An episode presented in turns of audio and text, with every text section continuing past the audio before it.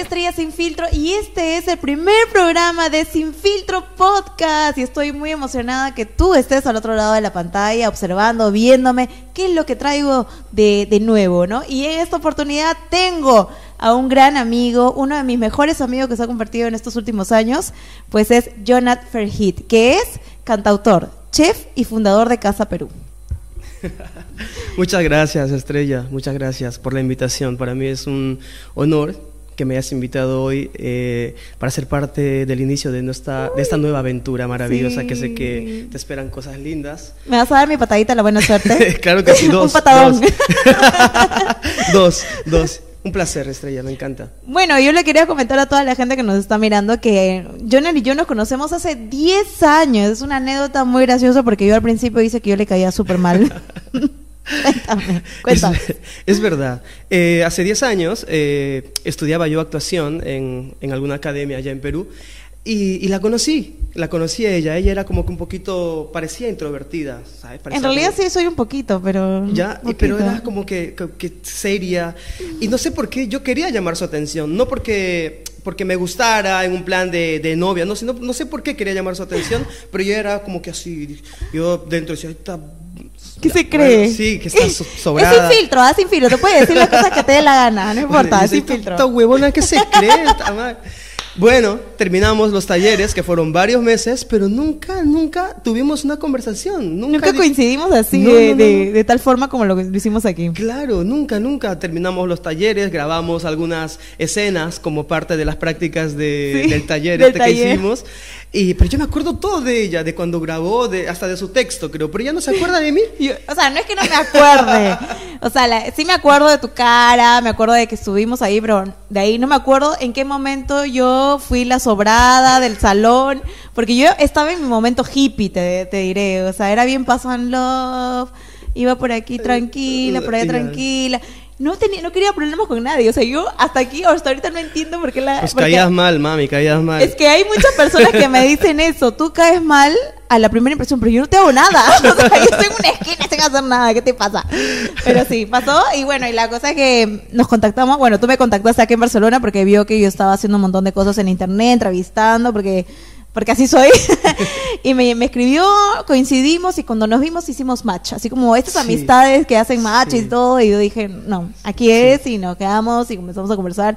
Y bueno, y me contó la historia de cómo vino aquí, me contó la historia de pequeño. Tiene una historia increíble que contar. Yo dije, algún día que tenga mi podcast vas a ser el primer es invitado. Verdad, y te lo verdad, dije, ¿ah? Te lo dije. Y bueno, aquí estamos. Aquí estamos. Yo más bien quería... Gracias, gracias. Y Para terminar, la parte en la que... En en la que, que, te odio, la, la que, que me la, odias. Del odio, de donde pasé del, del, del, odio al amor, es que yo la seguí en Instagram. De todos los compañeros que teníamos, es que a nadie le seguía en Instagram, solo a ella. Pero no sé por qué, como, como lo comentaba con ella, era como que ese hilito de la amistad, de que en algún momento íbamos a, a, a, coincidir, a lo mejor estaba haciendo ahí su trabajo, ¿no? Pero la seguía. La vi desde que trabajaba en radio, desde que uf, hacía uf. sus entrevistas en, en, su canal, Estrella Sin Filtro, por cierto. Y en, en, todo este, yo la veía, como un día la veía rubia, otro día cabello corto, siempre decía, uy, ya está, ya está, ya está. Camaleónica, Así totalmente. es, muy camaleónica, pero no la perdía de vista. Hasta que de ahí, después de más de 10 años, creo yo. ¡10 años! Sí, veo una entrevista de ella aquí en Barcelona, en las calles, haciendo lo que ella hace, divirtiéndose. Y yo digo, ¿está en Barcelona, está con Chasumare?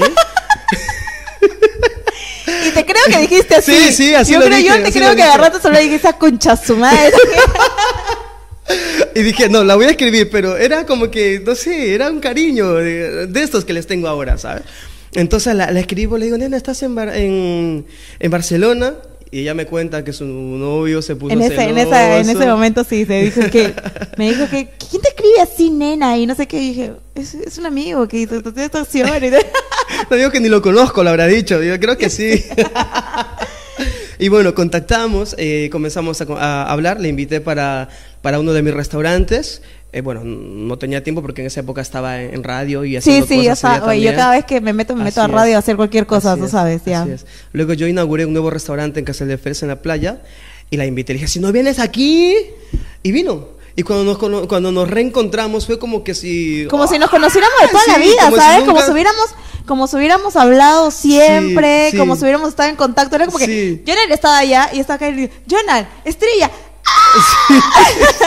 Fue Es muy verdad, gracioso, fue sí, muy gracioso sí. el encuentro. Yo de sí. marinero, ¿no? Con, con Sí, el traje. sí, este. sí. Lo primero que hice es ponerle unos tragos. Whisky, este, perdón, No. pisco y, y Machu Picchu. Machu Picchu, sí me acuerdo, me acuerdo. Y Sí, eso fue- Terminamos, pero... Sí, felices. Bueno, y si les cuento también las borracheras que nos hemos metido después de esta amistad, de después de 10 años, era como que vamos a vamos a ponernos al día ya que no nos hemos visto cada Sí, año, ¿no? Sí, sí, sí, sí. Y como somos actores eh, también y tenemos un poco esta veña, bueno, mucho esta veña de, de, de la comicidad, de, de lo que es este entrete- entretener, o sea, entre nosotros, cuando hay una de estas reuniones con sus traguitos, es que te lo prometo. Yo creo que algún momento deberíamos grabar algo así, ¿eh? Sí, no. Muy pronto, viborones, ya lo saben. Ah, es verdad. ¡Uh! Muy pronto, muy pronto, Viborones, bueno. Jonah Ferhit junto a Estrellas Estrellas sin, sin filtro. filtro, Ya está. Ahora sí, vamos a, vamos a empezar a hablar un poquito de, de, de tu trayectoria, vamos a empezar a hablar un poquito sobre la gente que migra, ¿no? Porque hay muchas personas que están aquí. Yo he conocido, o sea, yo me siento muy agradecida de haber conocido a cada persona en este, en esta, en este país que me han contado cada historia, me han contado cada, cada momento que han pasado estando aquí. Y bueno, yo soy una de esas personas también que salí de mi zona de confort. Eh, yo realmente vine aquí a España y a Barcelona sin ningún familiar. O sea, a mí nadie me espera en casa, nadie. O sea, es como que es muy diferente las personas que vienen con un familiar cuando tienen tíos, tí- au- aunque sea una prima o un vecino o un conocido, es muy diferente a que tú vengas solo, solamente con tus maletas y ya está. Sí. Yo creo que me cuentes un poquito esto de qué te trae aquí a España primero. Bueno, eh, yo comencé a trabajar en el tema de la hostelería desde los 16 años a nivel de alta competencia, por decirlo a tiempo completo, estudiando. A los 17, a los 18 me monté mi primer restaurante en Perú. Eh, y luego uno tras otro, tras otro. Y ahí en el camino iba aprendiendo. Tenía uno, quebraba nuevamente a la calle. Volví a abrir otro restaurante, quebraba hasta que llegó un punto en el que me iba muy bien, muy bien. Eh, aproveché esa época de bonanza para estudiar actuación, que es donde Ah, te muy conocí, bien. estudiar canto, hacer un poco de, de televisión a través de algunas participaciones en algunas teleseries allá en Perú, un poco de música con algunos grupos también. Y viajé mucho y me iba muy bien. Y yo creía que la vida la tengo resuelta. Decía, uy, a mis 23 años yo ya estoy arriba. Mentira, Perú es como un remolino, te sube, te baja, te sube, te baja. Así es. Lamentablemente las cosas no son tan fáciles para nadie, no soy el primero ni el último, pero como, como mi historia, este, la que les quiero contar, ha sido un poco complicada. Llegué a tener éxito y luego pues temas de extorsiones, eh, me dispararon, me asaltaron, terminé en la calle vendiendo alitas brosters con hamburguesas, un carrito de sanguchero, como le llamamos en Perú, prestado de un primo, porque ni siquiera para eso tenía. Trabajaba en la calle, estuve allí varios meses, pero resulta que eh, los ambulantes, ¿no? la gente que trabaja en la calle, pues me tenía mucha bronca. Porque cuando Bronca en, en, en, en peruano Odio. es odio. Sí.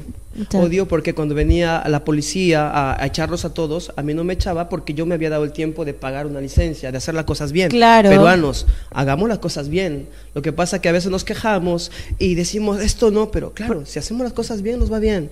Y hay mucha gente que se acostumbra a trabajar en la informalidad, Sí. sin un permiso, sin una licencia, ¿sabes? Que fue, lo, fue, fue justamente estas personas las que me agarraron odio, ¿no? La pasé muy mal, la pasé muy mal, terminé golpeado, con los carros rotos allí.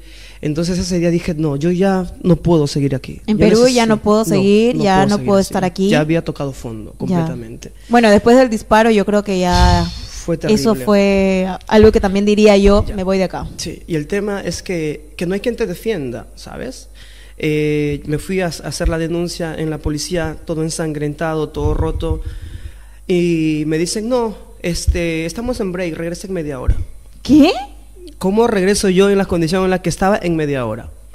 ¿Sabes? Esa fue la primera. La segunda, cuando, cuando los ambulantes estos, pues, me atacaron y todo, eh, fui otra vez a la comisaría a denunciar con la cabeza así. eh, no, esta no es tu jurisdicción, vete no sé a dónde. Me fui. No, No esta te puedo creer. Eh, una- una- es que yo pienso que era porque ya Perú no me quería, ¿sabes? La vida ya me tenía preparada a otras cosas fuera. Entonces, en ese momento lo entendí. Dije, ya, yo en Perú ya lo he cumplido y lo he logrado todo. Ahora es momento de emprender un nuevo camino. Vaya camino duro y difícil. Qué difícil. Entonces, eh, escribo a una de mis familiares en Francia, le digo, prima, mándame una carta de invitación que me quiero ir y le cuento la historia y bueno, a través de ella me tuvo que prestar dinero porque ni vendiendo todo lo que tenía me alcanzaba para, para los Para vuelo. pasajes, para Ya. la bolsa de viaje, porque, o sea, con emergencia un televisor de mil lo tienes que vender en 200, 300 y eso Sí. te lo compras. Y eso. Ya. Entonces vine a Francia a- despidiéndome de todo, dejando mi vida, dejando todo lo que había logrado, a comenzar de cero, con una mano delante, una detrás, con 200 dólares de mi vida entera, a comenzar de cero, de nuevo. Pero eso sí, con muchísimo aprendizaje, con mucha lección, con mucho conocimiento y con todo por ganar, porque ya lo había perdido todo. Y cuando ya lo pierdes todo, pues tienes todo por ganar, Sí, ¿sabes lo que te sí. digo?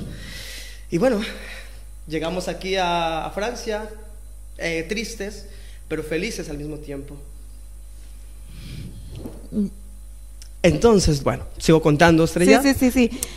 Eh, Cuéntanos un poquito más, eh, o sea, de que tú llegas a Francia, te sucede, eh, bueno, te hospedas, eh, te dan una oportunidad de estar aquí, Sí. pero ¿qué sucede? ¿Cómo, cuándo decides, dices, tengo que irme a, a Barcelona a hacer Vale. algo con mi vida? O... Ahí viene uno de los casos que nos pasa a muchos migrantes, ¿no? El de llegar a un sitio donde dicen te espero, ven, llegas y luego estás en la calle, ¿no? Pues eh, le digo a mi prima de que me, te- me había venido yo aquí a Europa a buscar trabajo, a hacer mi vida, porque mi, mi prima tiene una calidad de vida muy estable, muy bonita, pero claro, es su vida. Yo venía a pelear por lo mío y estoy acostumbrado a pelear por lo mío. Entonces le dije, prima, me, me tengo que ir. Ella me mandó a Ginebra, Suiza, a buscar trabajo allí porque hay mucho latino, mucho restaurante peruano. Yo soy, bueno, chef, ya lo saben. Entonces me fui a, a Suiza. En Suiza empecé a buscar trabajo restaurante por restaurante y todos me decían, no, no, no, no tienes papeles, no tienes papeles. Eh, aparte me decían de que en Suiza en esas épocas, no sé si ahora, era como que un caso hasta judicial. Si te encontraban trabajando con alguien sin papeles, pues te podían meter hasta preso. ¿En serio? Sí, entonces era muy complicado. No conseguí nada y claro, yo tenía el tiempo en contra porque tenía tres meses de turismo aquí y luego... Chao, ¿qué hacías? Claro, tenía Ya. que volver. Entonces ahí viene un primo mío, me, me, llama y me dice, hey primo, este, ¿ya encontraste trabajo? Le digo, no, primo, no encuentro nada. Me dice, ándate a Barcelona. Ahí está esperando, la está empezando la temporada alta de, de trabajo, era junio, así que algo vas a encontrar ahí, de camarero, de cocinero, de ayudante de cocina, ándate por allí. Aparte, yo tengo ahí a cinco de mis mejores amigos, porque yo he vivido 15 años eh, allí, y les voy a llamar a ellos o les voy a avisar a ellos para que te reciban. Ok, yo emocionado dije, hostia, me voy para allá. Barcelona es una de las ciudades que muchas personas Claro, conocer. Shakira vivía aquí, claro. Messi, Messi. Claro, entonces tomé un coche en BlaBlaCar, me acuerdo, aquí a Barcelona, ocho horas, y mientras entraba por Girona y entraba por aquí en dirección hasta Barcelona, veía el mar, las montañas, el, el sol y decía, no, este es mi lugar en la tierra. Yo de aquí no me regreso ni muerto, ni loco, ni cagando. Es lo que yo decía dentro de mí. Iluso el niño, Iluso. Iluso. Eh, entonces he llegado a, a Barcelona, al Raval, allí, y bueno, bajé, el coche me dejó allí y empecé a llamar a, a los amigos de mi primo. Espero que no se ofendan, estoy contando la verdad. Sí, sí, normal, Entonces, claro. este. Esto uno es sin uno, filtro, ya lo sabes. Oye, este. Mira, soy Jonal, el, el- Ni siquiera le decía el primo, ¿eh?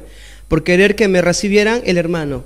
El hermano de Jauri eh, me ha dado tu número, me ha dicho, me dice, no, no te conozco, no sé quién eres. Colgado. Siguiente. Hola, soy yo. No, mira, yo no meto hombres a mi casa. Ok. Hola, soy. Mira, no, este, yo no estoy en Barcelona, llámame otro día. Pum. Hola, hola, ¿qué? Mira, yo no tengo espacio en mi casa, aparte tu primo no me ha dicho nada. Llamé a las cinco personas y nadie, nadie, de las cinco ¿Qué personas que me, sí. ¿Qué me tocó? Empecé a andar con mi bolsito porque salí con cinco trapos de, de Francia, a dar la vuelta por ahí por el Raval a buscar un hostal. ¿sabes? Caminando por ahí, mirando. ¿Sabes cuánto costaba un hostal? Un hostal no costaba menos de 200 euros. Dios mío. Y yo no tenía ni 150 dólares ni euros, que era lo único que me quedaba de la vida. O sea, no tenía ni para una noche de... de Para dormir ahí. para dormir, no, no lo tenía.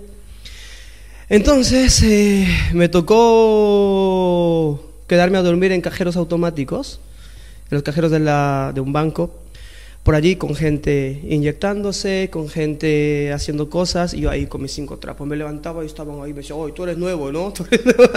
Qué fuerte. Bueno, y eso sucede mucho a todas las personas que, por ejemplo, están en Perú o están en Latinoamérica o en cualquier parte, que sí, es verdad, llaman y te dicen, no, no te preocupes, ven, ven, te, te- pa- compra tu pasaje, ven que aquí te voy a dar trabajo, ven que te voy a dar hospedaje. Y cuando llegan aquí, no le contestan el teléfono.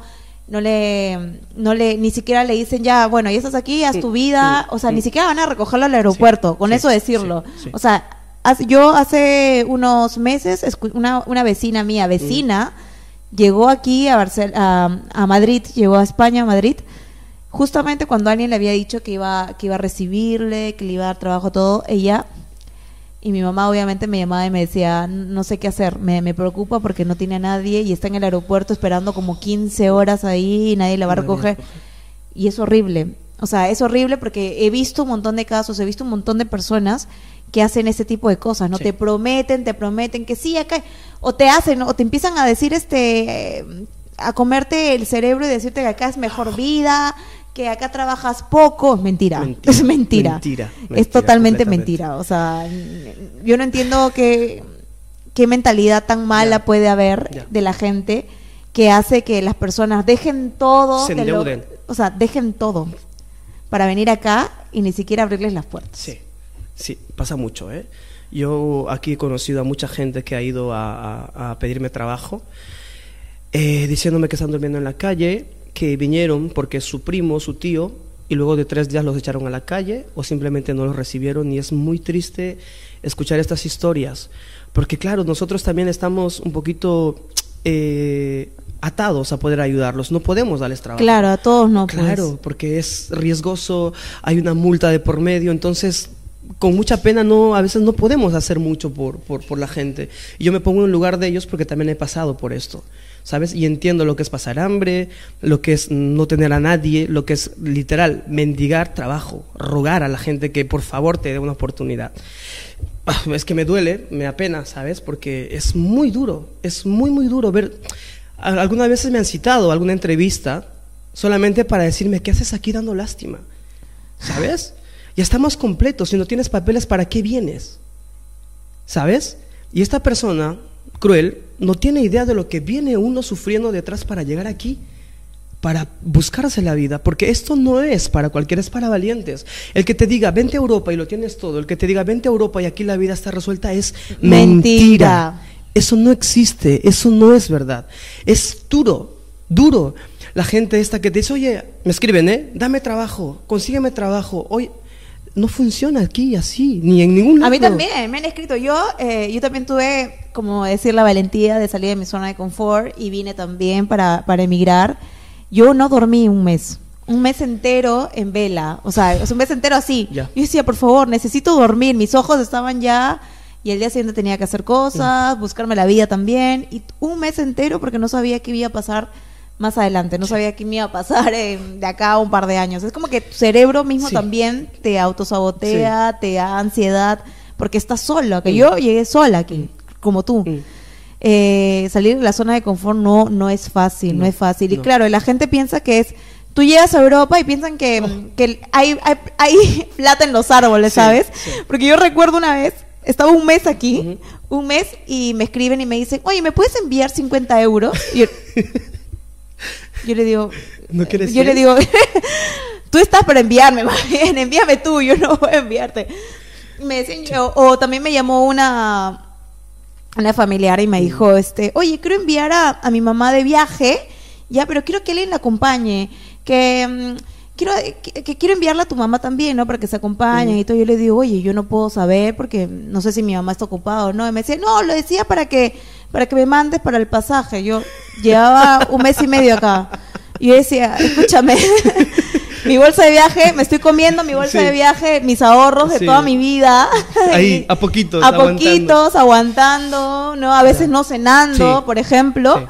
Para que, para, para alcanzar el, el próximo mes, y me dices tú que, o sea, chica, recién estoy aquí, o Ya. sea, un mes y medio, o sea. No, es que es muy, muy es, duro. es muy duro, es muy Sí. duro. La gente piensa aquí que es, es, es muy fácil y No, lo no es. lo es, no Para ti. ¿qué es lo más difícil que pasaste siendo migrante?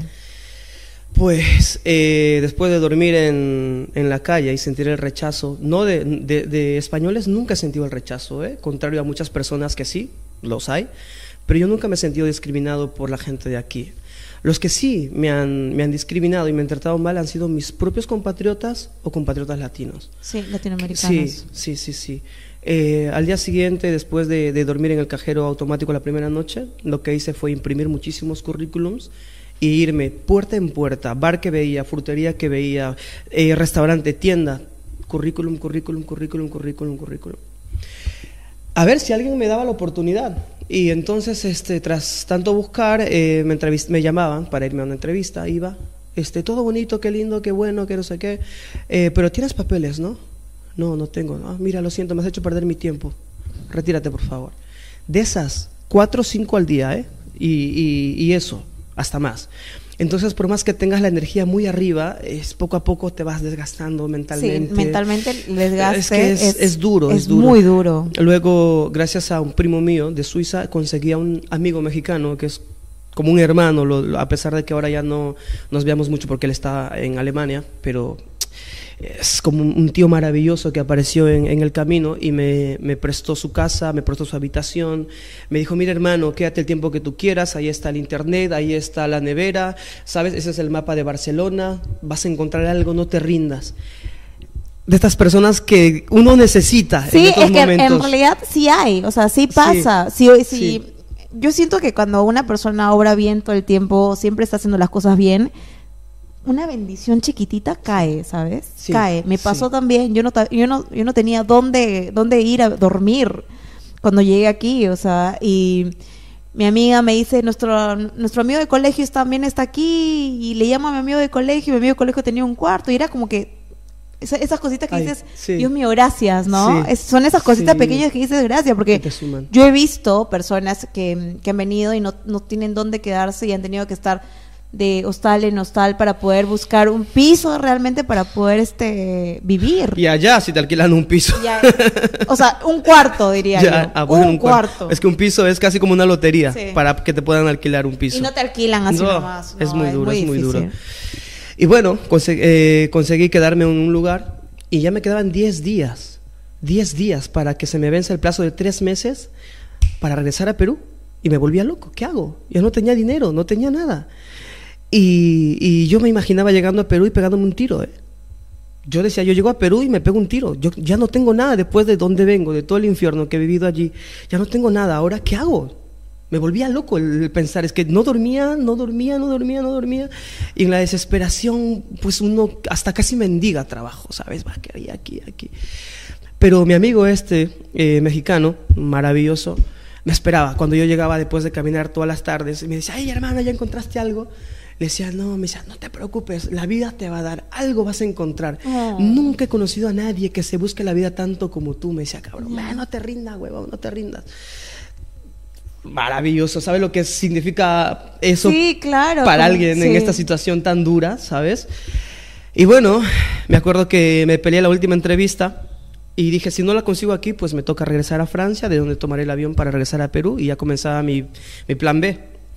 Entonces, este, consigo, él llego y me dice, oye, descárgate esta aplicación de trabajo y no sé qué. Yo digo, ¿que había una aplicación de trabajo? ¿Por qué nadie Sí. me lo dijo? Le digo, ¿has esperado, cabrón, que camine un mes todo Barcelona? Y Y, me dices que- que hay una aplicación de donde yo directamente puedo, puedo así hablar con el... Sí, cabrón, eso es para que valores, cabrón. Eso para a que sufra primero, ¿sabes? Te voy a matar, primero. te voy a matar. Descargo Ya. la aplicación, la pongo y decía chef este, peruano para fusión de no sé qué. Dije, esta es mi última oportunidad. Si no la consigo aquí, me voy. Dije, me voy con la frente en alto porque me la he peleado y la vida lo sabe. Punto. Me preparé para la entrevista, Fui a la entrevista el día siguiente a la una de la tarde, llego, me siento en una mesa y se me acerca la chica. Le digo, no, perdona, vengo a una entrevista. Me dice, no, no, no, no, estas no son horas para entrevista, retírate por favor. Yo, ¿qué? ¿Taco? ¿Qué? Sí, sí, huevón. Sí, sí, sí. Entonces fue, me sentí mal, ¿no? Y le digo, no, a mí me ha citado Sonia. Me dice, no, no, por favor. Me iba yo, pero tirando veneno, o sea, muy cabreado por el, sobre todo las formas, ¿no? Y entonces estoy saliendo y detrás este, una chica viene y me dice, perdona, perdona. Yo le digo, sí. Me dice, hola, soy Sonia. Es una mujer maravillosa también que me ayudó muchísimo, este, me dice, yo te he citado porque te he citado a mala hora, discúlpame a, a, la chica que te atendió porque está estresada, es que el restaurante está lleno, no tiene apoyo y, y está, o sea, y le entiendo porque la presión de la hostelería es complicada, entonces, por favor, ¿puedes venir más tarde? Ok, regreso sobre las 5 de la tarde, me entrevisté con el chef, hablamos muy bien, yo me estaba jugando la vida. Para mí era como jugarme el campeonato, Sí, o sea, era, sí. o sea, es aquí o no, o, ¿Meto o estoy gol no meto gol? Sí, Ya está. Literal, porque era mi última oportunidad, te lo prometo.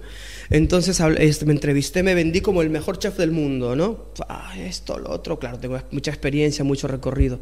Y él me dice, me encanta tu actitud, me encanta tu currículum, ven mañana para una entrevista. No, para tu prueba. Yo, ah. Me da la mano y me dice, pero tienes los papeles en regla, ¿verdad? ¡Puta La, la pregunta de mierda. Tú, tú- tú esa. estabas en el fondo decías que no me digan los papeles, que no me digan los papeles, sí, yo que decía, no me digan los papeles. Claro, hasta que al menos no le prepare algo que no me digan eso, porque yo sab- confiaba en mi trabajo. Sé que yo cocino algo, les va a encantar. Entonces le digo, está en trámite. Ya no le dije no. Le dije, está en trámite, me estoy haciendo pareja de hecho con mi novia. ¿Qué novia? No tenía novia, no tenía nadie, estaba solo como un perro ahí, eh, tirado. No estoy en trámites con mi novia francesa y lo que es la vida. Luego me hice pareja de hecho con una francesa, pero ya lo atraje en ese momento, ¿no? No, que me dice... Manifestando "Oye, siempre. no", me dice, no, no, no puede ser. A la dueña le acaban de meter una multa por algo similar y no, es que no, no va a querer. Y le digo, oye, pero dile, no sé qué. La llama. Viene Sonia con su vocecita tan dulce y, y dice, mira que es un buen chef, no sé qué. Y dice, ah, perfecto, que venga mañana. Sí, pero no tiene papeles. "Ay, diablo, ya, pero te he dicho esto, la otra vez.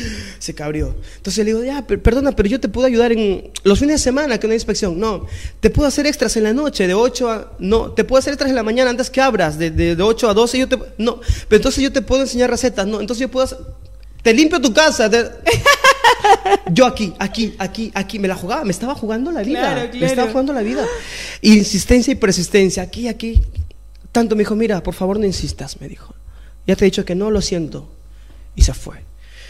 Eulogio, que se llama este chef, mi, mi maestro, este, me dice, no te preocupes, yo la convenzo. Entonces yo me fui a casa con una sensación de, Ay, por favor, ¿Qué que es la lo que convenzo. significa? Eh, Sí, es, no, espero, no espero. Entonces ¿Me llegué- compro el pasaje o no? ¿Qué hago? Claro, al día Claro. siguiente era, era, llegué a la, a, la, a la Plaza Universidad y me senté un momento. Y me puse, y, y ahí es donde me vino el bajón final, este donde, donde la Donde- pasé muy mal. don- Donde una persona ya quiere tirar Sí, la toalla. reventé. Uno dice, ya, Sí, ya no estoy, ya no puedo más. Empecé a llorar, empecé a llorar con mucha ira, con mucha pena, con mucho dolor y decía, a ver, vida, ¿qué quieres de mí? Me he criado huérfano, tirado por aquí, tirado por allá, odiado, despreciado. Siempre me han hecho pedazos, siempre, en todo sentido. Y estoy aquí, lo único que necesito es una oportunidad, que alguien me diga, oye, ven, oye, te voy a probar, oye, no, no quería que me digan, "Eh, que me regalen todo. No Nadie, que o sea, alguien- uno cuando emigra Sí. no quieres que te regalen el Nada. dinero. Nadie quiere que te regalen el dinero por tu buena cara o por no. Queremos que de verdad demostrar nuestro trabajo, Sí. queremos demostrar qué sabemos, qué, qué valemos para que recién puedan puedan Claro, saber de, eh, pero que me la den. lo que tenemos, ¿sabes? Que me, que me digan, oye, mira, te, te- te voy a probar, ven. Es que ni a eso podía llegar y eso era para mí, pero me agarré a cabezazos en los árboles y la gente era como que, ¿sabes? Me calmé y dije, bueno, ya está. Me voy a casa, alisto mis cinco trapos, regreso a Francia, vuelvo a Perú y me pego un tiro. Ese era el plan. Ay, qué. Ese era el plan. Ya. Fui a casa y encuentro otra vez a mi hermano mexicano. ¡Y hermano, ya celebramos! Yo hora de y- y- un- sí, sí, un- sí. Y, y yo este le digo, mira, no, no, no he podido. Le digo, mira, este, mañana ya me tengo que ir, gracias de todo. Y me dice, no, no, no. Me dice, no, no, no, no, huevón, no, cabrón. tiene que haber algo, no puedes irte así nomás, es que no. Me dice, este, mira, en mi trabajo se van a ir un chico en un mes y, ahí tú puedes entrar a cubrirlos un mes. Yo no tenía dinero, no tenía nada. ¿Qué hago yo un mes? ¿Qué un mes? Me dice, no, no te preocupes, que aquí puedes comer, aquí puedes estar, me vas ayudando porque él alquilaba sus habitaciones a los turistas y, cosas de estas. Ok, me acosté en la cama un poco a llorar, un poco a, meditar, a pensar, ¿sabes? ya, ya derrotado, ¿eh? Ya con las manos abajo. Y sobre las 11 o 12 de la noche suena mi teléfono. Hola, este, hola, eh, John, sí. Mira, te habla Sonia, es que por tu culpa no puedo dormir. ¿Qué? Eh, mañana mi niño tiene cuna, yo tendría que estar muy despierta, muy temprano despierta y, y a estas horas ya debería estar durmiendo, pero no puedo porque no puedo dejar de pensar en ti.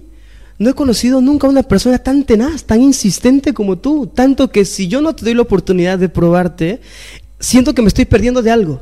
Sus palabras textuales. Siento que me estoy perdiendo de algo. Vente mañana para una prueba. Y hablé con Eulogio, él te tiene preparados los insumos de los platos con los que te ibas a probar. Pero si mañana no eres el chef que tú, que tú me has dicho, te bota patadas por esa puerta. Me muero. Yo. esa sensación, oh, esa sensación es hermosa. Era, ¿sabes? Ahora la responsabilidad del día siguiente de, de, de, de, ¿cómo se llama eso? De cumplir esas expectativas, ¿no? Porque me vendí, como te juro, me vendí como el mejor chef del universo. Salgo gritando de, la habitación y mi amigo estaba en el sofá, como siempre, el relajado. hermano, me que llamaron. Me dice, ah, bien, hermano, gritamos los dos. Y nos fuimos a tomar unas cervezas por ahí a celebrar. Le digo, ahora sí, a descansar, que mañana es mi... La, final, la final del campeonato mundial para mí. Sí, sí. Fui y estaba el chef, estaba Sonia y estaba su hermana. Entonces me dice, mira, era una leche de tigre, un ceviche, un arroz con mariscos, un lomo saltado, uff, la cocina peruana. Dios mío, ya me dio hambre. Entonces me dice, mira, prepárame primero una leche de tigre, ¿vale? Y luego este, ya me vas preparando lo demás. Ok, perfecto. Me dio todos los insumos, Tres minutos, ¿eh? Tres minutos le tenía su leche tigre preparada, pim, pam, así bonito como me gustaba. Pero temblando, cortaba ese pescado temblando, cortaba esa cebolla, temblaba. Yo por dentro estaba, pero que me moría, me moría, me moría. Pero decía, no, confía en ti, John, confía en ti, esta es tu oportunidad, John, esta es tu oportunidad. Preparé la leche tigre, toco el timbre, viene la chica y me dice, ¿necesitas algo más? No, no, le digo, ya lo tengo. Me dice, ¿ya lo tienes? Le digo, sí, sí, lo lleva. Y yo me puse a, a picar otras cosas para hacer lo siguiente, ¿no? En dos minutos, ¿eh? Estaban en la puerta del restaurante, ahí en la cocina, y me dicen, me has transportado a Perú. Es que es verdad, es verdad. Me has transportado a Perú. Estos sabores me recuerdan cuando yo era niña y vivía allá en Lince, en el mercadito, y este sabor me dice, para muestra basta un botón. Habla con Eulogio de, de, tu sueldo y, y, lo demás, qué mierda, dijo, ya lo resolvemos. Yo, feliz, Eulogio estaba feliz. Eulogio era el chef, un chico maravilloso que, bueno, en el camino nos perdimos. Las amistades también con Sonia, se perdió esa amistad, pero que sepan que, que los guardo con muchísimo amor, con muchísima gratitud, muchísimo agradecimiento por todo, todo lo que han, han aportado a mi vida, por aquella primera oportunidad que, me dieron, porque yo ese día, literal, me salvaron la vida, me cambiaron la vida. De repente ustedes no lo saben, y no terminamos bien de alguna u otra forma, pero que sepan que desde aquí, desde lo más profundo de mi corazón, les guardo muchísima, muchísima gratitud y bueno, que la vida les siga brindando cosas maravillosas porque se lo merecen y por haberme dado aquella oportunidad que a mí me abrió las puertas aquí en Europa. Muy bien. Y bueno, yo para decirles que sí he probado pues eh, la mano del chef de Jonah, de Jonah eh, la primera vez que fui a probar ese cevichito, déjenme decirles que se los recomiendo. ¿En ya dónde? Saben, ¿En dónde? En Casa Perú. Ahora, hablando de Casa Perú, yo quería preguntarte, eh, ¿cuáles fueron, o sea, cómo así dijiste, voy a abrir un restaurante? ¿Por qué lo llamaste Casa Perú? ¿Qué situaciones te trajo? Y dijo, voy, a, voy a hacer un restaurante ahí. O sea, ¿cómo es que tu, tu mente, claro, tú empiezas a, eh, siendo chef de este lugar y luego dices, ya, para adelante? me, me, me, hice pareja de hecho con, con, una novia francesa que tuve y, y, luego pues pasaron como un año y medio más o menos en este restaurante y yo sentía que, que había tocado techo, que ya no podía aprender más. Soy una persona que me gusta mucho aprender, soy muy de aquí, de acá, de acá, claro. pues no me vuelvo loco. Entonces yo sentí que había cumplido un ciclo ahí en este lugar y me tuve que ir. Entonces es ahí donde pues se causa esta distancia entre las personas que, que me acogieron aquella vez y el yo irme, porque yo tenía que seguir mi camino. Eh, yo esperaba enamorado a alguien aquí, y me hacía ilusiones. Y como eso falló, yo no quería estar más en Barcelona. Dice, no, yo no quiero estar en este lugar donde yo me había hecho muchas ideas con aquella persona a la que yo esperaba aquí. Entonces me fui a Ibiza a dirigir uno, un restaurante. Eh, no me fue bien porque no me acomodé mucho a la situación. Eh, los ambientes eran muy tóxicos, muchas drogas, se puede decir, ¿no? Sí, sí, muchas drogas y, totalmente. y- y yo no, no, no encajaba. Respeto lo que hace la vida, la gente con la su gente vida. normalmente sí. puede hacer lo que le da la Lo gana que con quiera, su vida. pero claro. Nosotros no juzgamos, Sí. pero... yo te- comparto y al menos en ese momento no era lo que yo quería para mí. Entonces, a través de una amiga que también quiero muchísimo y que también no nos volvimos a hablar en la vida, parece que este es Vamos un- a hablar de eso también, esto de las amistades, Sí. pero más adelante. Sí, sí. Y llegué a, a Luxemburgo a trabajar, luego dirigí un restaurante ahí también. Entonces, eh, trabajaba mucho, mucho, mucho. Horarios partidos, la hostelería complicada, ida. Era difícil. Y aparte ahí fue la primera vez que yo sentí la envidia de la gente hacia mí. Sí. Eh, y, y era un ambiente, hostia, que me costaba mucho. Yo era, claro, un chico joven que llega allí y de pronto hay gente mayor, más grande o que tiene más tiempo eh, trabajando, ¿sabes? Y de pronto llego yo y me dice, mira, tú eres el encargado, esto. Claro, y había mucho maleteo, mucho serrucheo, mucha cosa, mucha tontería. Yo no, yo no estaba para eso, porque yo tenía el objetivo claro, lo que quería en mi vida. Yo solamente era un ave de paso, porque siempre he ido a sitios absorbiendo cosas que puedo aprender. O sea, yo no me he ido a quitarle el trabajo a nadie, ni le voy a quitar nada a nadie, ¿sabes? En realidad, un emigrante cuando viene aquí no quiere quitarle Claro. el puesto a nadie, no quiere ni siquiera, este, como decimos en peruano, serruchar. Serruchar es Así es. como que ir a propósito y, da, y, sacarle de donde Claro, está. No. sí. En realidad, un emigrante lo que quiere es buscarse un lugar, ¿sabes? sí, Buscarse ganarse su, su- ganarse su lugar, buscar en realidad dónde explotar sus, sus capacidades. Sí, sí. No, no entiendo aquí, de verdad, eh, yo también he sentido mucho de eso, no solamente de peruano con peruano, sino también latinoamericano con latinoamericano.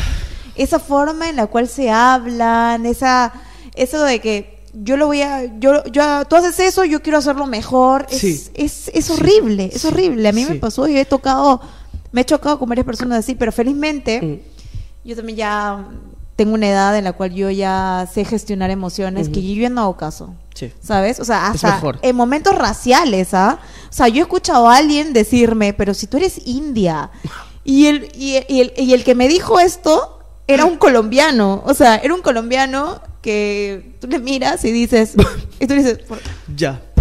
Es que ¿de qué estamos hablando, amigo? O sea, era como que... Hay mucho tema aquí, ¿no? Me, Aquí. está- me estás diciendo. Y, y- Ya. y yo le digo, mira, India no, Inca, le decía. Mm. Inca, por si acaso, le decía. Inca, porque mi, yo no, yo no Claro. me voy a avergonzar. Jamás. Yo no me voy a avergonzar de que me digas Inca. O sea, ¿qué me voy- son mis Ya. antepasados. A mí me siento muy orgullosa de eso.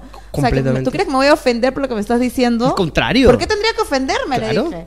Disculpa, ¿me, me- estás queriendo ofenderme? Decía yo. No lo vas sea, a como que muy, fue muy, Ya. muy, muy raro para mí cuando me dijo eso. No, pero si tú también eres india, así. De una forma de que Mm. india no, inca. le dije, Eso. Por si acaso. Somos incas. Por acá. Entonces allí, pues nada, sentí eso de la gente y luego cuando ya cumplí un tiempo dije, vale, ya está. Yo no estoy aquí para, para estas cosas. Yo he, he tratado de cumplir o he hecho bien mi trabajo porque así soy. Y esa es la diferencia entre el éxito y el fracaso, entre el exitoso y el fracasado. Las cosas que hagas, hazlo bien. O si no, no lo hagas. Déjale, ¿sabes? Déjale al que quiera hacer las cosas bien, no estorbes. Tú ve a tu onda, no pasa nada. Pero cuando tú veas el éxito ajeno, no lo envidies. Porque si tú estarías en esos zapatos, seguramente no aguantarías un día. No aguantarías. Porque para salir adelante, para conseguir objetivos, hay que trabajar duro, duro y hacerlo bien. Entonces yo cumplí un ciclo allí y me fui de vacaciones a Perú unos meses y me pilló la pandemia. Uy. Cerraron los aeropuertos faltando dos días para yo volver. Jodido ahí, en Puente Piedra, arriba, con mi familia y mis sobrinos hermosos, pero claro, ¿qué hago? Yo decía, me desesperaba porque yo soy residente, yo solamente puedo estar máximo cuatro meses fuera de aquí para no perder los documentos. Uy, Dios. Y ya llevaba tres. ¿Sabes? Y me volvía loco, me y no había forma de, de- de volver. Llamaba a todos lados, me decían, no, no hay, no hay, no hay, no hay. Y en esos un día este, llamo a la misma embajada y me dicen, no, no hay cupo porque ahora mismo están habiendo vuelos de repatriación, pero solo para españoles. Me dice, yo joder, estoy jodido. Entonces veo una publicación en un grupo peruanos en Barcelona, de mi amiga Verónica, y que decía que habían llegado este, pues un vuelo de Perú. Me contacto con uno de los chicos, le digo, oye, perdona, ¿tú eres español? Me dice, no, no, yo soy residente. Y esto concha su madre del aeropuerto, de, de- de la embajada me han dicho, uy, ojalá no me, no me quiten. Ahora te van a vetar. Oh. me han dicho que, que era solo para españoles. Llamo a la embajada, me dicen, no, sí, lo que pasa es que hay cola, hay mucha espera. Joder. Así que llamo directamente a la aerolínea. Ya. Le digo, perdona, este, ¿hay vuelo de repatriación para, para, para España? Me dice, ¿es usted residente o, nacio- o nacional? Le digo, soy residente. Me dice, me queda un asiento. Y el próximo vuelo es hasta octubre. Uy. Estábamos en, en abril. Y le digo, ¿cuánto está? 390 dólares, que me dice. Joder, era un regalo. Digo, dámelo, dámelo, dámelo. Pero me daba miedo, era como que inseguridad. Joder, no me estarán estafando, ¿sabes? Ahí me arriesgué. Ah, listo mis trapos, mi, mi familia me dice, ¿qué haces? ¿Por qué te...? ale-?" No, me voy, me voy, me voy, mierda, me voy. chao, eh, queda. ¿Qué? ¿Cómo que te vas en el vuelo? Me voy, me voy, a mí nada me detiene. Al día siguiente, tempranito, me llega el correo que tengo que ir a la embajada de, de de España en Perú. Voy, yo de miedo, digo, hostia, qué jal-". llego y sí, había las colas enormes ahí para tomar los buses que te llevan al aeropuerto. Ahora el tema era, ¿y si no estoy en la lista? Ya sabes, la cabeza va rápido, la cabeza, la cabeza. La cabeza te juega mal, te sabotea mal, ya.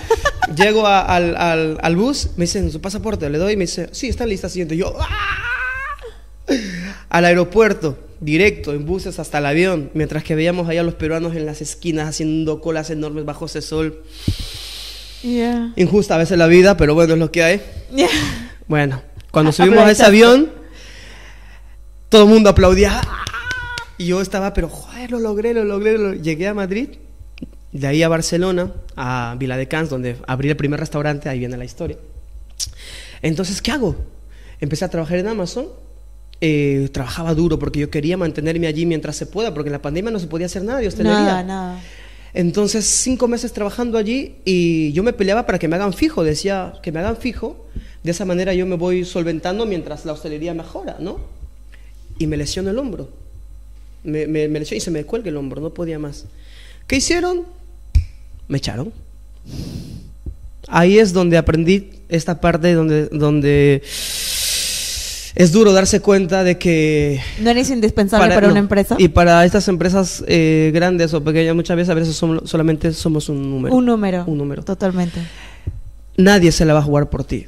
Y aprendí desde ahí en adelante a dar lo necesario. Hacerlo bien, pero lo necesario sin arriesgar mi salud, sin arri- arriesgar mi, mi mente, Exacto. nada. Entonces me echaron a la calle. Gracias, tienes un feedback impresionante. Cuando estés mejor, regresas.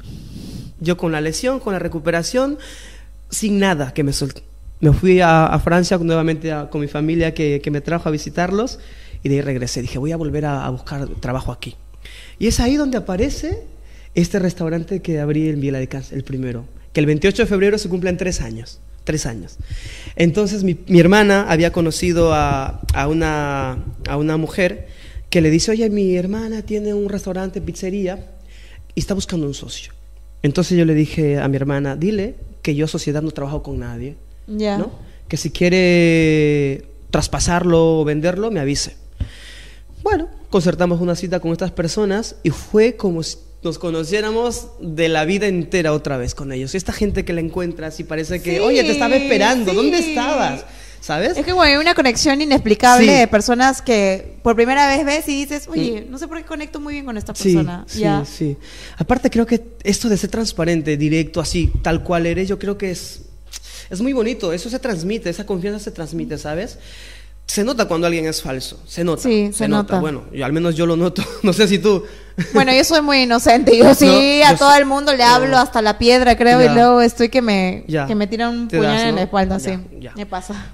Y, y conocí a estas personas y me dice, mira, yo no lo quiero vender ni traspasar, pero es que me caes tan bien. Mm. Prepárame Ahí viene nuevamente la jugada. Prepárame un ceviche, ¿vale? Y, y de ahí vemos, ¿no? Si me convence, pues yo te doy el restaurante, te lo traspaso. Eh, yo le digo, vale, pues entonces vengan a mi casa. Y pues, ¿qué casa? No tenía casa y vivía en- vivíamos ahí con muchos amigos y mi hermana y mi sobrinito pequeñísimo, en una casita así pequeñísima. Todos ahí en pandemia, amontonados. Pero yo siempre arriba. O sea, antes Poderoso, muerto que sencillo. así, Sí, es muy importante transmitir eso, ¿eh? Sí. Es muy importante. Entonces, ¿puedes venir a mi casa? Así que, ¿qué casa? No, me dice, no, no, tranquilo, vente a nuestra casa. Yo, Ay, tú, uf, felizmente. Sí, y fuimos con mi hermana y mi sobrino a, a su casa y les preparamos unos cevichitos, unos chaufitas de pollo y les encantó. ya. Agarra la llave y me dice, toma, el local es tuyo, trabájalo. No me pagues nada, ¿vale? Hasta que esté. Pero me vas a pagar las cuotas de los traspasos mensuales, ¿vale? Yo confío en ti, que te doy mi local sin, sin darte nada, sin pedirte nada a cambio, así que tú confía en mí, en cuando tú me termines de pagar, yo te firmo la venta del local. ¿Te parece? Cagándome yo los pantalones, pero las Claro, oportunidades obvio, llegan. sí. Y es ahí donde las tienes que tomar, porque si no, ¿sabes? Sí. Un apretón de mano de esos de hombres que, que existen todavía. De palabra. De palabra. El dinero que tengas, me dice, úsalo para eh, remodelar un poco el restaurante, para que lo adaptes un poco al restaurante, porque era una pizzería y no sé qué. Y yo, muerto. 28 de febrero del 2021, en plena pandemia. Solamente se podía pedir para llevar. Y yo tenía que pagar miles de euros de traspaso. Ah, Una locura. Una locura. Es algo como, de verdad, es como para tener ansiedad No. todo, todas las Sí, noches. Claro, claro. Trabajar demasiado de mañana a noche repartiendo pizzas. Yo no sabía hacer pizzas. Me tocó aprender en el camino. Para sacar una pizza buena me tenía que quemar cuatro. O sea, las pérdidas. Sí, no sí. sabía. Era una locura, me envejecía, pero decía, no, yo no me voy a rendir, yo voy a seguir. Entonces empecé a hacer pizzas de lomo saltado, de Uy, de gallina. Mm. de, de- de pollo a la brasa, innovación total. Mío, y era un Claro, éxito, un éxito. un éxito. Pero claro, una pizza 10 euros, 11 euros, y yo que no era lo mío, decía, no, yo quiero hacer algo peruano. Metí una carta peruana y en cuanto lo subí a mis redes sociales, gracias a toda la gente que me apoya, que me sigue, a mis amigos y la gente, pues bueno, que ha probado mi cocina y le gusta, Uf, buenazo. pude emprender un gran camino. Allí, duro.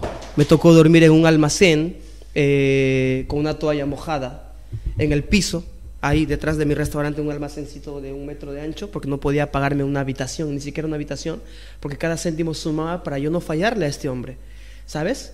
Porque no me gusta fallar a nadie, ¿no? Y así, siete, ocho meses y todo el mundo, ¡ay, eres millonario! ¡Qué bien que te va!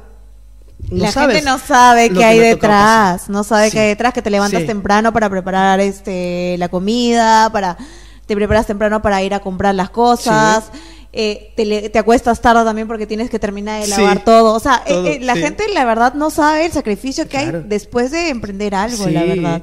Porque como era tan pequeñito, nadie me quería, eh, ningún proveedor me quería abastecer. Decía, no, que voy a ir a Viladecano. Entonces me tocaba a mí irme a todos los mercados, por aquí, por allá, con mi bicicleta, buscar. con Ah. una bicicleta, ¿sabes? Regresando cargado luego a correr, a preparar la comida, a preparar en esa época los menús que hacía.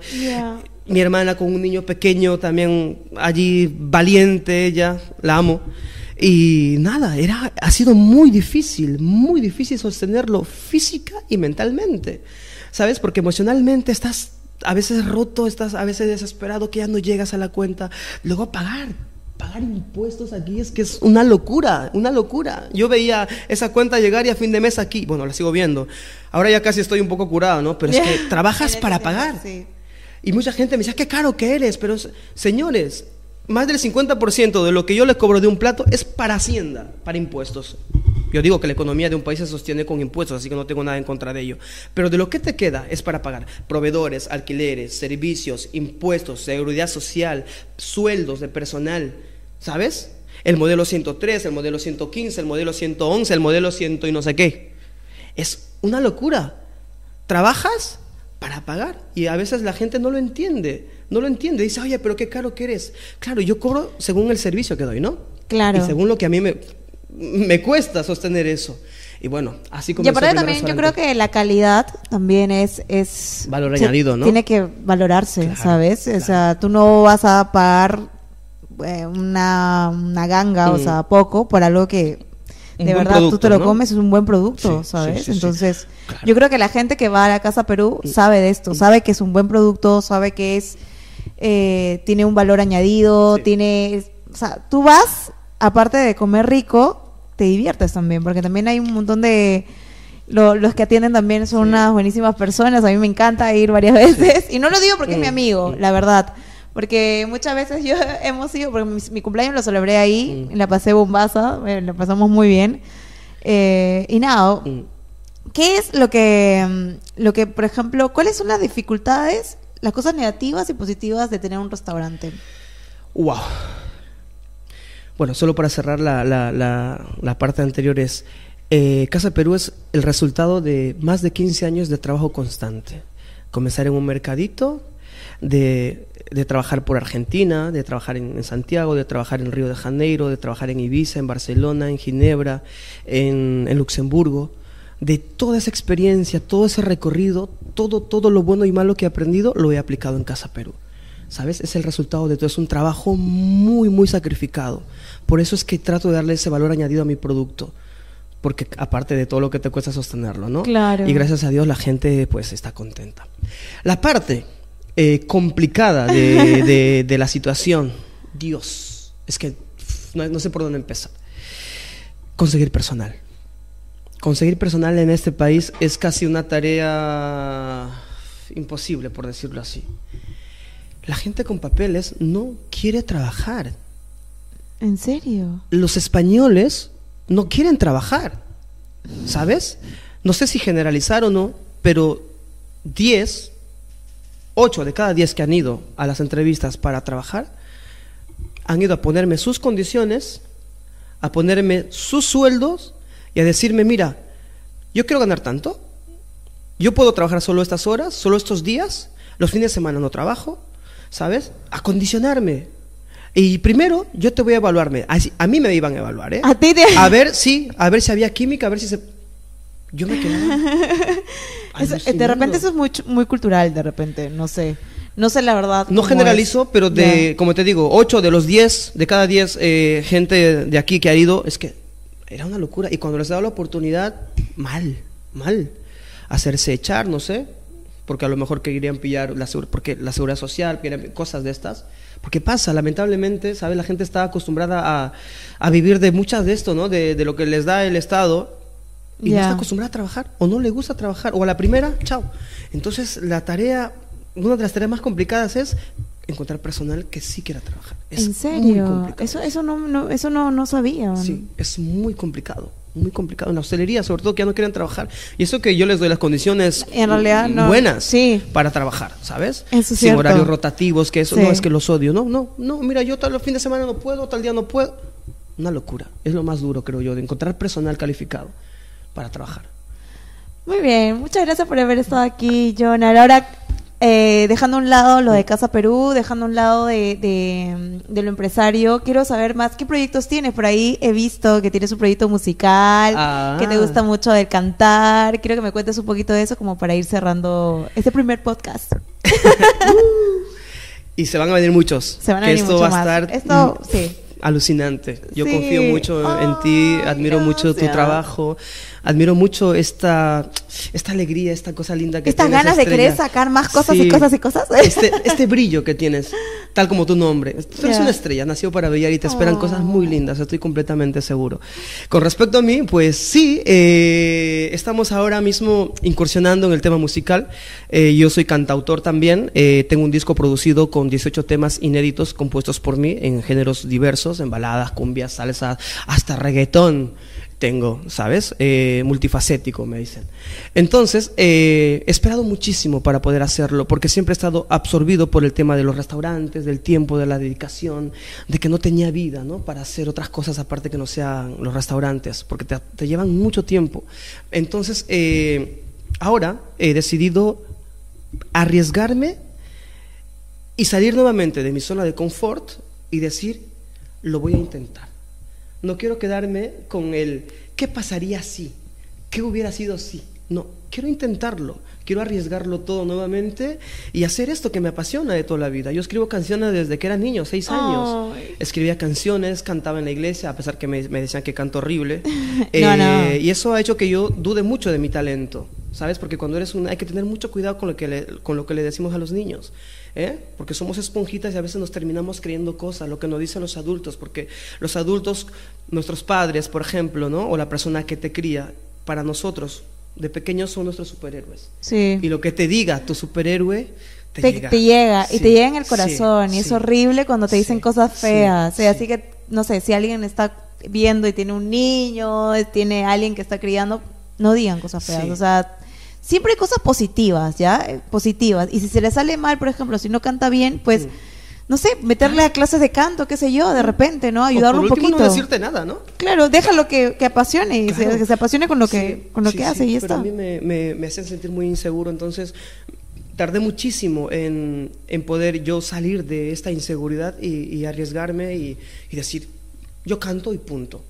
Así que bueno, escribí un disco, eh, en Perú he hecho música en algunos grupos eh, y ahora en, en- en Europa me gustaría intentarlo. Eh, ya se vienen algunas presentaciones. El próximo domingo, eh, ¿lo puedo, puedo decir el lugar? Sí, sí, puedes decir el lugar. En Sala Queens, Ah, claro. en Sala. Queens, ese domingo que viene, desde las 7 de la noche, tengo ahí una presentación completa. Uh, Ahí vamos a estar. arrancamos. Y bueno, así, poco a poco, eh, vamos a hacer nuevos videoclips, porque ya tengo videoclips también de mis canciones. ¿en sí, sí, serio? en YouTube o en Jonal Fergit, en, en, en Instagram, en Facebook también. Ahí tengo los videoclips que he grabado ya aquí, varios en Perú y aquí. Entonces, bueno, vamos a hacer un poco de música y a ver qué sale. Muy bien, qué genial. Ya vamos a estar entonces haciendo también un poquito de spoiler y un poquito de cositas Sí. ahí en mi Instagram, eh, arroba estrella sin filtro, que vamos a estar. De hecho, voy a estar ahí. Voy a ir a verte con mi cartel ahí que dice, te amamos, Jonah. qué lindo.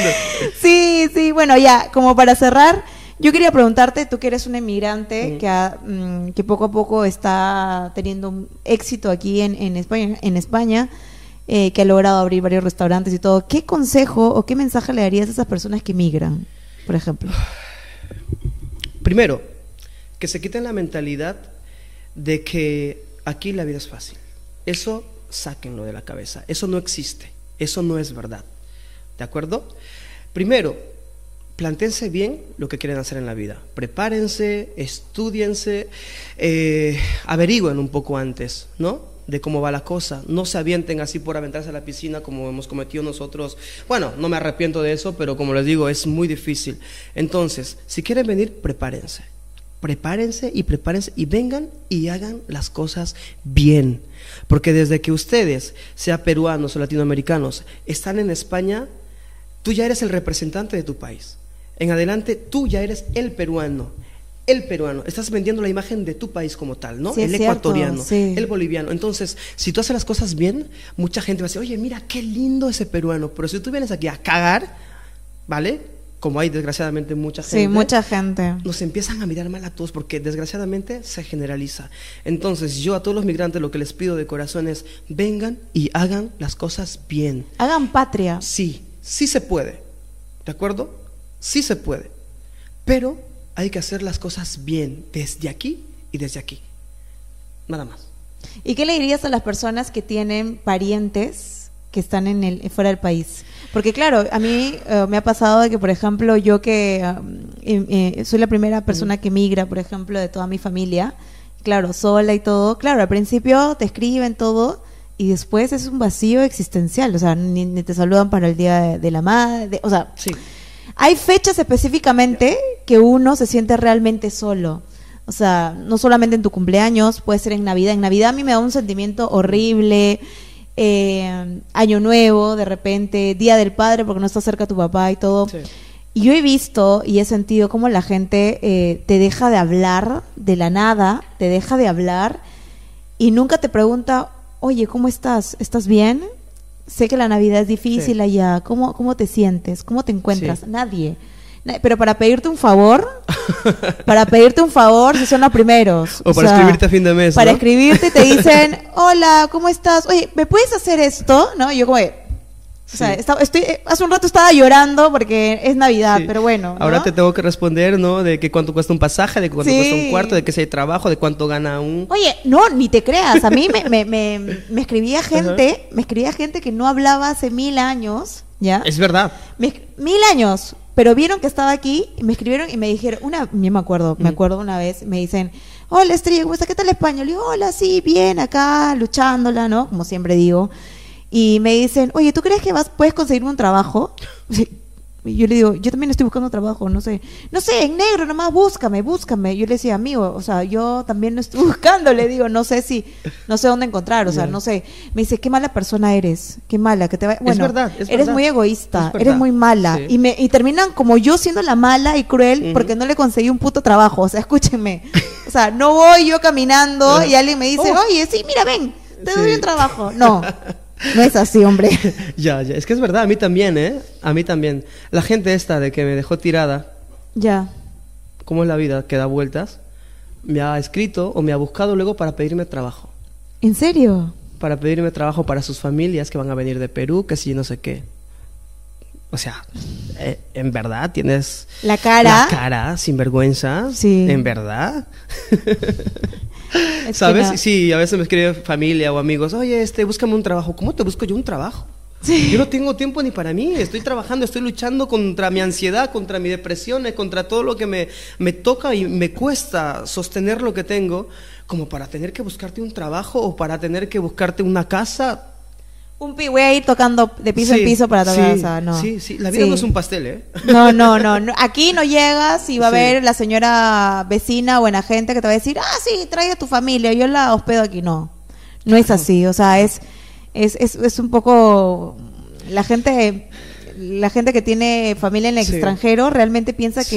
Ellos lo llevan fácil. Y la verdad no es así. Si tú, por ejemplo, tienes a un pariente, un amigo o alguien eh, que está en el extranjero, yo creo que unas palabritas de aliento, Sí. nada más. Sí. Decirle, oye, mira, ¿sabes qué? Estoy viéndote que te, te esté yendo Mm. bien, que te siga yendo bien, estás Mm, brillando. sí. Cosas que de verdad necesita escuchar porque tú no sabes eh, cómo le está pasando a esa persona fuera del país. O sea, tú puedes estar fuera del país, pero no estás con nadie. o sea, no Mm. Por nadie. ejemplo, en, en mi experiencia, lo que, lo que yo les quiero eh, contar, no por hacerme la víctima ni por, por nada de estas cosas, sino porque quisiera que a través de mi experiencia de repente ustedes eh, aprendan un poquito la lección, o bueno, ¿no? Este, al menos la escuchen, es que aquí lo que más, más jode es la soledad.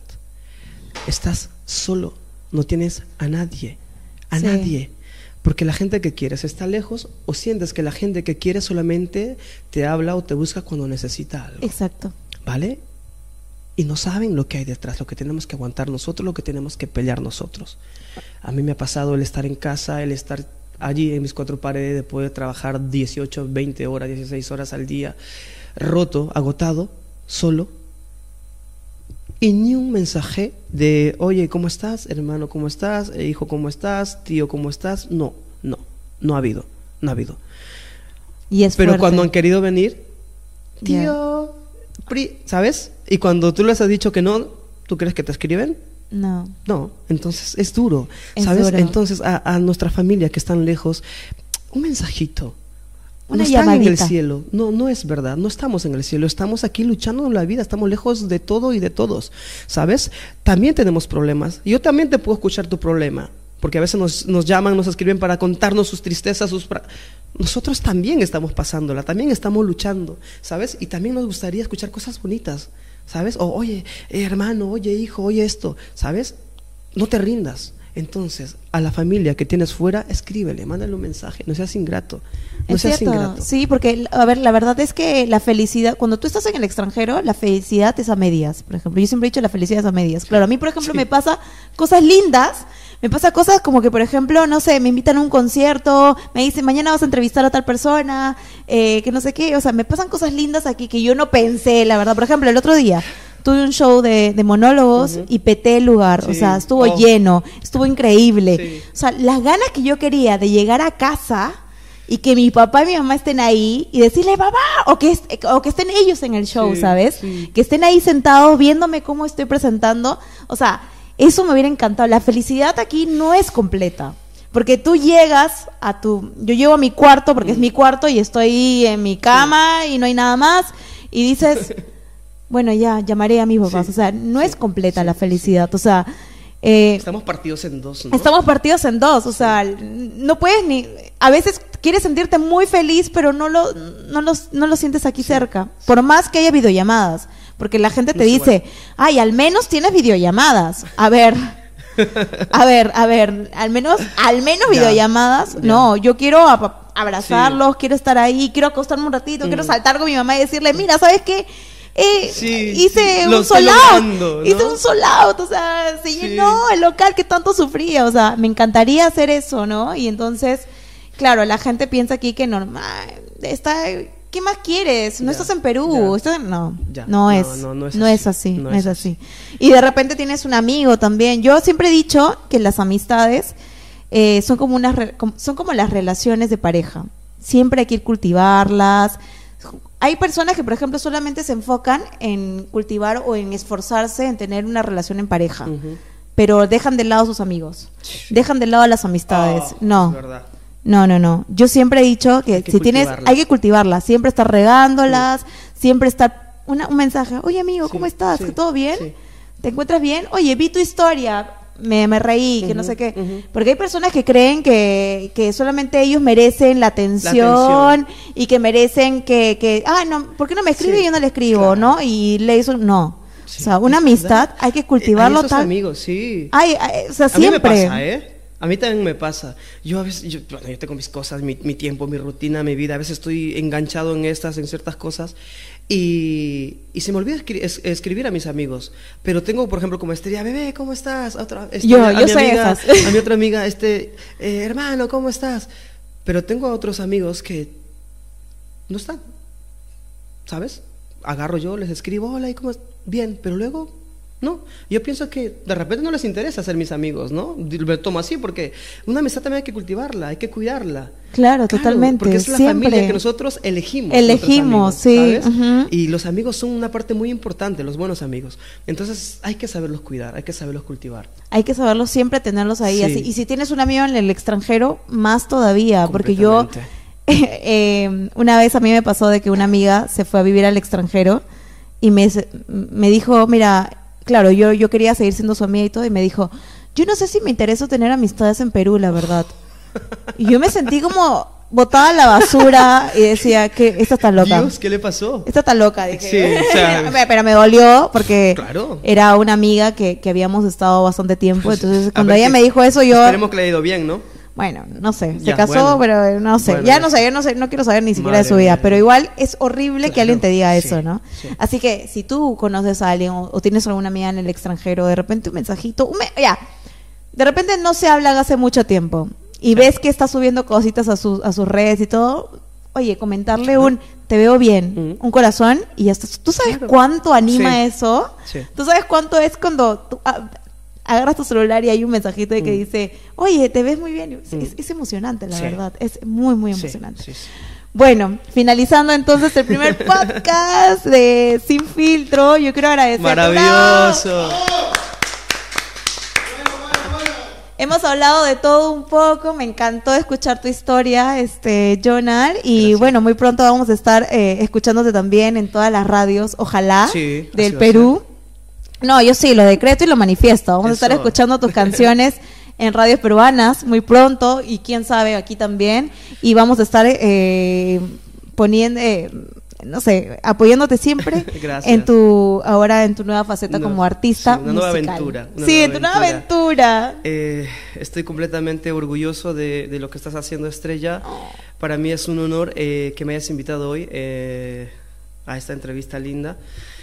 Y nada, yo decreto que esto va a ser un éxito también. Te lo mereces, eres una chica muy luchadora, muy tirada para adelante y es para mí un gran orgullo el haberte conocido, el haberte reencontrado y, cono- y haberte conocido de verdad, sin juzgarte, sino a la persona tal cual eres, ¿sabes? Y estoy completamente orgulloso de ti Muchas gracias. y solamente deseo que la vida traiga cosas buenas, ¿sabes? En este emprendimiento y en todo lo que te propongas. Muchas gracias por todo, Estrella. Muchas gracias a ti por venir a nuestro primer a nuestro primer sin filtro post nuestro primer Sin Filtro podcast. Ya, pero tenía que trabarme al finalizar. Al fin, no en todo el programa, pero al finalizar. Dos horas hablando y Dos no horas hablando y se me, me- se me traba la, la lengua. Bueno, con, con ustedes en otra oportunidad, muy pronto, más novedades. Ya saben, síganos en nuestras redes sociales, arroba estrellas sin filtro. Y esto también va a estar en YouTube y en Spotify. Y vamos a dejar, Harold, ¿te parece que dejamos con una canción de John Alfred Heath? Un éxito que va a ser, yo estoy segura que va a ser un éxito. Así Una que lo vamos a dejar con una cumbia de Eso. Heath. Tú tienes una ahí, un nombrecito que, el nombre, Eh, ¿cómo la se llama? canción esta se llama No Volveré. Eh, ya tiene videoclip. Es una canción de cumbia romántica que la escribí cuando tenía entre 6 o 7 años. Me acuerdo inspirándome en una telenovela. Ah, ya, ok. Yo decía, a los seis años te enamoraste. Decía yo, no. Ah, ya. Inspirada en una telenovela, imagínate, así de loca iba a mi cabeza. y del cuaderno que alguien me rompió con todas mis canciones porque de- decía que eso era del demonio. Es la única canción que, que, Que te. Que me, que me acordé y, y siempre la he tenido en la cabeza. Y bueno, se ha hecho realidad esa canción y la tengo ahí. A ver si les gusta. Me lo van diciendo. Muchas Y siga- gracias. y síganme en mis redes sociales también como Sí, también, tú- tú- arroba Casa Perú, de restaurante Casa Perú. Tenemos restaurantes en Castel de Fels, en Vila de Cans y en Almería. Y en mis redes sociales personales como arroba Jonalfergit en Instagram, en Facebook y en TikTok. TikTok. En TikTok. Estoy empezando en TikTok. Sí, y si, y si ustedes van y dicen, yo he visto el podcast de Estrellas Sin Filtro, les va a dar un trago. Pisco. Así es. Pisco para Así que ya lo todos. saben. Pisco para Todo el todos. que haya visto este podcast y vaya y nos diga, oye, he visto el podcast de Estrellas Sin Filtro, un pisco sour. Ya está. Ahí estamos. Muy bien. Contentos todos. Muchas gracias. Hasta otra oportunidad. Soy Estrella Sin Filtro. Chao, chao. Me haces esto? Si sabes que he hecho todo por ti, si sabes que he dejado todo, todo, todo por ti, ¿por qué me haces esto? ¿Por qué me haces esto? Yo nunca te quise.